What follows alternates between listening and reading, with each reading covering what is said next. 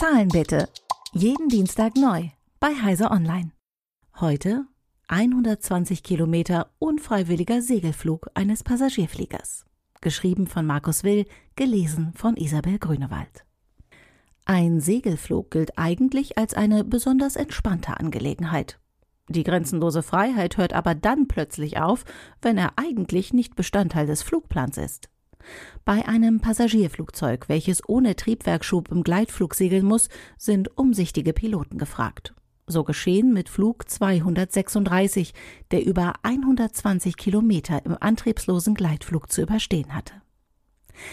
Am 24. August 2001 um 20.52 Uhr hob der Airbus A330 der Fluggesellschaft Air Transat zum Atlantikflug von Toronto nach Lissabon ab. An Bord waren 293 Passagiere und 13 Besatzungsmitglieder. Nach knapp vier Stunden Flugzeit und in 10.000 Metern Höhe über dem Atlantik trat um 0.38 Uhr am rechten Triebwerk eine Leckage auf. Die Warnmeldung signalisierte allerdings ungewöhnliche Probleme mit Öldruck und Öltemperatur und wurde von den Piloten zunächst als Fehlalarm abgetan. Rückfragen an das Bodenpersonal brachten auch keine erhellenden Erkenntnisse. Weil die Meldung permanent auftrat, nahmen sie die beiden Piloten doch ernster und änderten die Flugroute, um den nächsten Flughafen anzusteuern. Der lag auf der Azoreninsel Lajes und war ein Flughafenstützpunkt der portugiesischen Armee. Ohne die Tragweite zu erahnen, machten sie genau das Richtige, denn etwas anderes kam gar nicht mehr in Frage. Portugal lag noch über 1000 Kilometer vor ihnen und Kanada schon weit über 2000 Kilometer entfernt. Und durch das noch unbemerkte Leck entwichen wohl etwa vier Liter Kerosin pro Sekunde. Die Situation spitzte sich dramatisch zu, als die Piloten dann entdeckten, dass ein Ungleichgewicht der Kraftstoffmengen in den Tragflächen auftrat. Ein eingeleitetes Umpumpen des restlichen Kraftstoffs sorgte nicht für den erhofften Ballastausgleich, sondern beschleunigte den Kraftstoffverlust. Ihnen wurde zu spät bewusst, dass sie Kraftstoff verloren. Gegen 1.13 Uhr stoppte das rechte Triebwerk aufgrund Treibstoffmangels, das linke Triebwerk stoppte 13 Minuten später. Den Piloten war klar, die Lajas Airbase auf den Azoren war ihre einzige Chance, die Notlandung einigermaßen glimpflich zu gestalten und eine Katastrophe abzuwenden. Aber wie denn dahin kommen ohne Schub? Wenn die Triebwerke ausfallen, bleibt einem Flugzeug noch die Segelfähigkeit. Bei einer Flughöhe von 10.000 Metern kann ein A330 160 bis 170 Kilometer weit segeln, sofern nicht Landeklappen oder ein ausgefahrenes Fahrwerk den Luftwiderstand erhöhen. Ein A380 kommt sogar auf eine Reichweite von 200 Kilometern.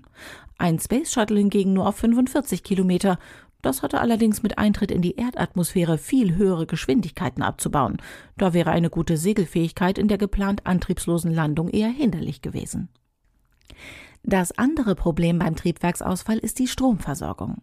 Gerade moderne Jets wie der A330 nutzen eine elektronische Fly-by-Wire-Steuerung. Ganz ohne Strom wären die Flieger nicht steuerbar, vom Funk ganz abgesehen. Für den Ausfall aller Triebwerke ist eine Staudruckturbine an Bord. Sie wird im Notfall ausgefahren und speist durch eine vom Fahrtwind angetriebene Luftschraube einen Generator. Mit dem Strom werden rudimentäre Funktionen wie Steuerung oder Funk aufrechterhalten. Das Fahrwerk lässt sich über die Schwerkraft ausfahren. Die Crew bereitete die Passagiere vorsorglich auf eine Notwasserung vor. Sie sollten die Schwimmwesten anlegen und Schuhe ausziehen. In den 19 Minuten, die das Flugzeug im Gleitflug segelte, schlossen schon viele Passagiere mit ihrem Leben ab. Die Piloten vorne versuchten mit Flugmanövern wie engen Kurven weitere Geschwindigkeit abzubauen, da ihnen klar war, dass sie die Landeklappen nicht ausfahren können. Mit einer zu hohen Landegeschwindigkeit liefen sie Gefahr, über die Landebahn hinauszuschießen. Das wäre katastrophal, da direkt auf die Landebahn eine Klippe folgt.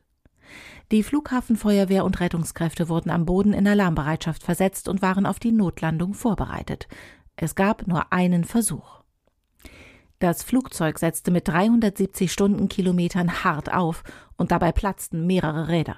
Der A330 rutschte bedenklich, kam aber rechtzeitig zum Stehen. Die Passagiere verließen das Flugzeug über Notrutschen und bis auf 14 überwiegend leicht Verletzte kam niemand zu Schaden. Der mit 120 Kilometern längste Gleitflug eines Passagierflugzeugs in der Geschichte der Luftfahrt war damit auf Landebahn 33 in Lajic glimpflich zu Ende gegangen. Doch was war passiert? Die Flugsicherheitsbehörden leiteten umgehend eine Untersuchung ein. Sie brachte ans Licht, dass eine fahrlässige Wartung die Ereignisse begünstigte. Tage vor dem Flug wurde nämlich das rechte Triebwerk getauscht und am neuen Triebwerk fehlte ein Hydraulikbauteil. Doch anstatt auf das passende Teil zu warten, wurde einfach das alte Teil wieder eingebaut, welches nicht exakt zum neuen Triebwerk passte. Die Mechaniker waren darüber besorgt und meldeten das dem Management. Dort wurde allerdings entschieden, dass man nicht auf das passende Teil warten wollte, da es das Flugzeug länger außer Betrieb gesetzt hätte. Dadurch, dass die Halterung nicht richtig saß, kam es allerdings im Flug zu Vibrationen, die dazu führten, dass eine Kraftstoffleitung abriss. Der Wärmetauscher, der durch Umfließen von Kraftstoff das Öl kühlen soll, wurde dadurch mit viel mehr Kerosin als vorgesehen geflutet. Und das erklärte die im Flug untypischen Ölwerte, die die Piloten zunächst als technischen Fehler interpretierten. Air Transat übernahm die Verantwortung für den Wartungsfehler und musste dafür 250.000 kanadische Dollar Strafe zahlen. Aber auch die Piloten gerieten in die Kritik. Dadurch, dass sie das Kraftstoffungleichgewicht durch Umpumpen ausgleichen wollten, verschärften sie unbeabsichtigt die Situation. Zwar ist diese Maßnahme dem Handbuch nach vorgesehen, aber nicht bei Verdacht auf eine Leckage. Ohne das Umpumpen hätte das Kerosin wahrscheinlich für eine motorisierte Landung gereicht. Als Folge wurde am A330 der Ablaufplan geändert. Von nun an muss vor dem Ausgleichen eines Treibstoffungleichgewichts geprüft werden, ob die Treibstoffunwucht aus einem Leck resultiert. Trotz des Fehlers wurden die Piloten für ihr umsichtiges Handeln während des Gleitflugs von den Passagieren und Medien gefeiert. Ihnen wurde im Jahr 2002 der Superior Airmanship Award zuteil, ein Flugsicherheitspreis für besondere Leistungen und das Retten von Menschenleben. Der Airbus wurde wieder instand gesetzt und fliegt bis heute. Diesen Artikel sowie alle aktuellen News lesen Sie natürlich auch während der kurzen Neujahrspause unseres werktäglichen Nachrichtenüberblicks kurz informiert auf Heise Online. Zahlen bitte. Jeden Dienstag neu bei Heise Online.